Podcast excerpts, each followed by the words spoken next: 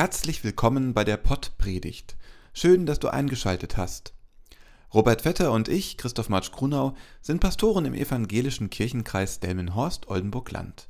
Für einen kurzen, knackigen Input am Sonntag bist du hier bei der Pottpredigt genau richtig. Jeden Sonntag erscheint eine neue Pottpredigt.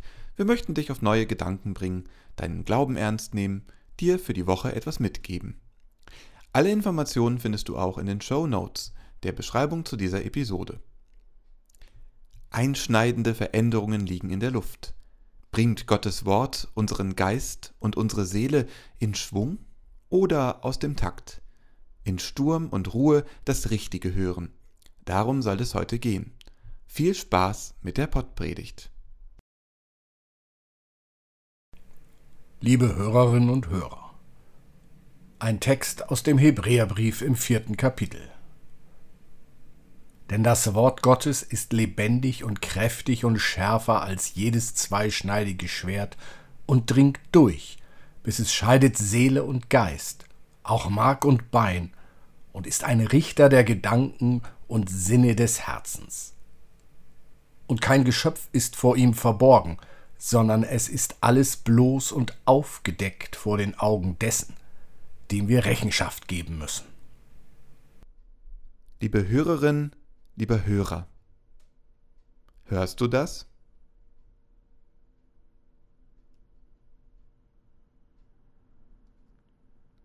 Diese Ruhe, diese Stille. Es gibt Menschen, die daraus ganze Kunstwerke machen. Der Komponist John Cage zum Beispiel. Sein Stück Four Minutes 33 Seconds beinhaltet keinen einzigen Ton.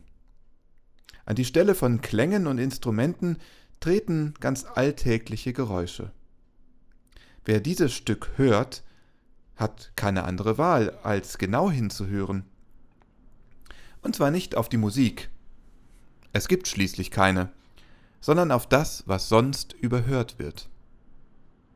Das Knistern von Notenblättern, das Klappern eines kurz geöffneten Klavierdeckels, das Atmen anderer Menschen, Geräusche, die von außen in den Saal eindringen. John Cage überlistet seine Hörerinnen und Hörer. Sein Stück erzwingt das Innehalten, auch wenn das nicht sofort offensichtlich ist. Die Uraufführung 1952 in Woodstock löste einen Skandal aus. Den Anwesenden war die Absicht des Stückes vollkommen unbekannt. Im immer mehr aufbrausenden Ärger verpassten viele das Eigentliche. Sie selbst wurden Teil der Aufführung. Sie konnten die schmerzhafte Stille nicht mehr aushalten. Verwirrtes Tuscheln wurde zu lauten Beschwerden. Menschen verließen den Saal. Die Worte der aufgebrachten Gäste sagten vermutlich mehr über sie selbst aus als über das Kunstwerk. Dem heute gehörten Predigtext aus dem Hebräerbrief geht ein längerer Abschnitt voraus. Dieser beschäftigt sich mit dem Ruhigwerden vor Gott und das Hören auf sein Wort. Der Verfasser des Briefes ist sich sicher, in lautem Getöse und Geschimpfe lässt sich kein Zugang zu Gott finden. Heute, wenn ihr seine Stimme hört, so verstockt eure Herzen nicht. Zumachen vor Gottes Wort, alles besser wissen, sich an das Althergebrachte klammern, unreflektiert nachplappern, dabei ein starres Herz bekommen, verletzende Worte verteilen. Das kann nicht die Lösung sein. Ruhe und Innehalten statt blindem Eifer und Gehorsam. So haben wir eine Chance, Gott wahrzunehmen. Lausche auf die leisen und die lauten Töne. Hörst du Gott in den Winterstürmen zu dir sprechen? Weht sein Geist wie ein Orkan durch dein Herz und seine Gemeinden? Oder hörst du Gott leise flüstern, wenn es so richtig still geworden ist? Im leisen Seufzen der Eltern, wenn ihr Kind endlich schläft? Im unterdrückten Schluchzen einer Trauernden? Im durchdringenden Knirschen mahlender Zähne eines Frustrierten? Wo hörst du Gott sprechen?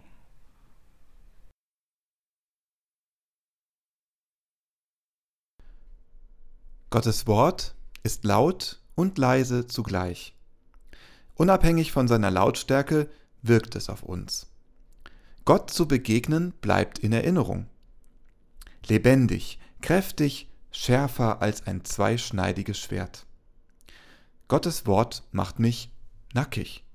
Seele und Geist, Mark und Bein, alle meine Sinne werden berührt, getrennt, aufgewühlt. Ich liege mit meinem Innersten ungeschützt vor Gott. Sein Wort findet immer einen Weg ins Herz. Auch wenn du es nicht immer spürst, es geschieht, jeden Tag. Wo das Wort Gottes auf uns trifft, geschieht etwas. Wo Gott spricht, gibt es einschneidende Veränderung. Mit wenigen Worten erschafft Gott Himmel und Erde. Gott sprach, es werde Licht, und es ward Licht. Mit wenigen Worten nimmt Gott seinen Sohn Jesus Christus an. Du bist mein geliebter Sohn. Mit wenigen Worten schenkt dir Gott seine ewige Liebe. Ich habe dich bei deinem Namen gerufen, du bist mein. Gott verändert uns und unsere Welt. Auch wenn ich denke, passiert doch eh nix, es ist so still, handelt er an mir, an dir, an seiner Schöpfung. Veränderungen geschehen oft mit großen Worten. Oder sollen wir es Krach nennen? In der Corona-Krise wird ziemlich viel gesprochen, debattiert und beschlossen, gewerkelt und getan. Nahezu eine Flut an Regeln und Verboten wird über uns ausgegossen.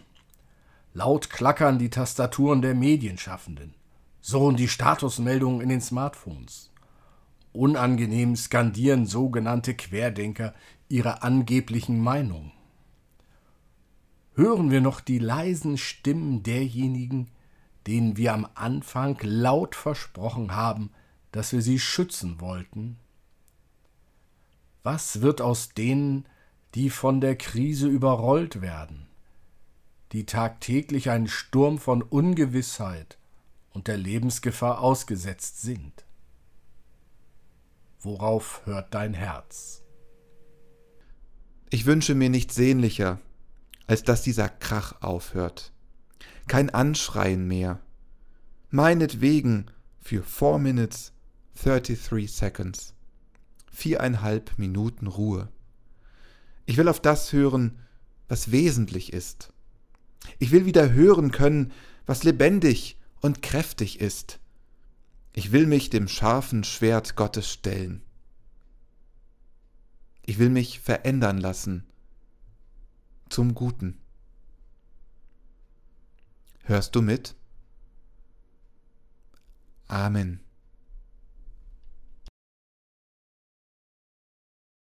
Es segne dich der Vater, der dich ins Leben gerufen hat. Es segne dich der Sohn, der dich mit seinem Erbarmen trägt. Es segne dich der Geist, der dich tröstet und lebendig erhält, jetzt und in Ewigkeit. Amen.